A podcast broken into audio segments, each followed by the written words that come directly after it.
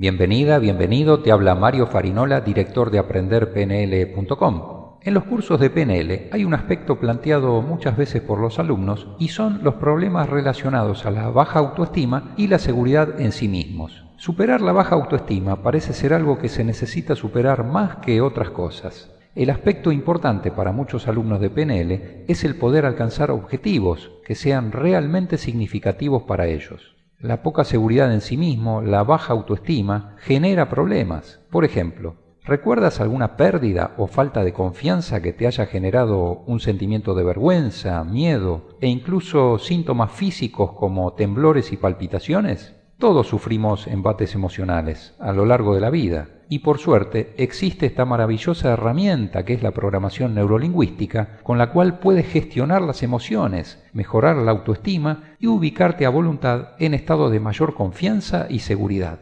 Todo depende de ti. Ya tienes en tu interior los recursos y el poder para lograrlo.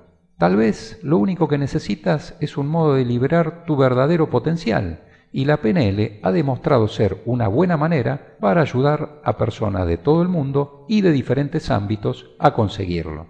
Al practicar PNL, reprogramas tus hábitos para que puedas tener experiencias más positivas, más a menudo y en todos los aspectos de tu vida. Esto sin dudas te llevará a aumentar la autoestima y confianza personal.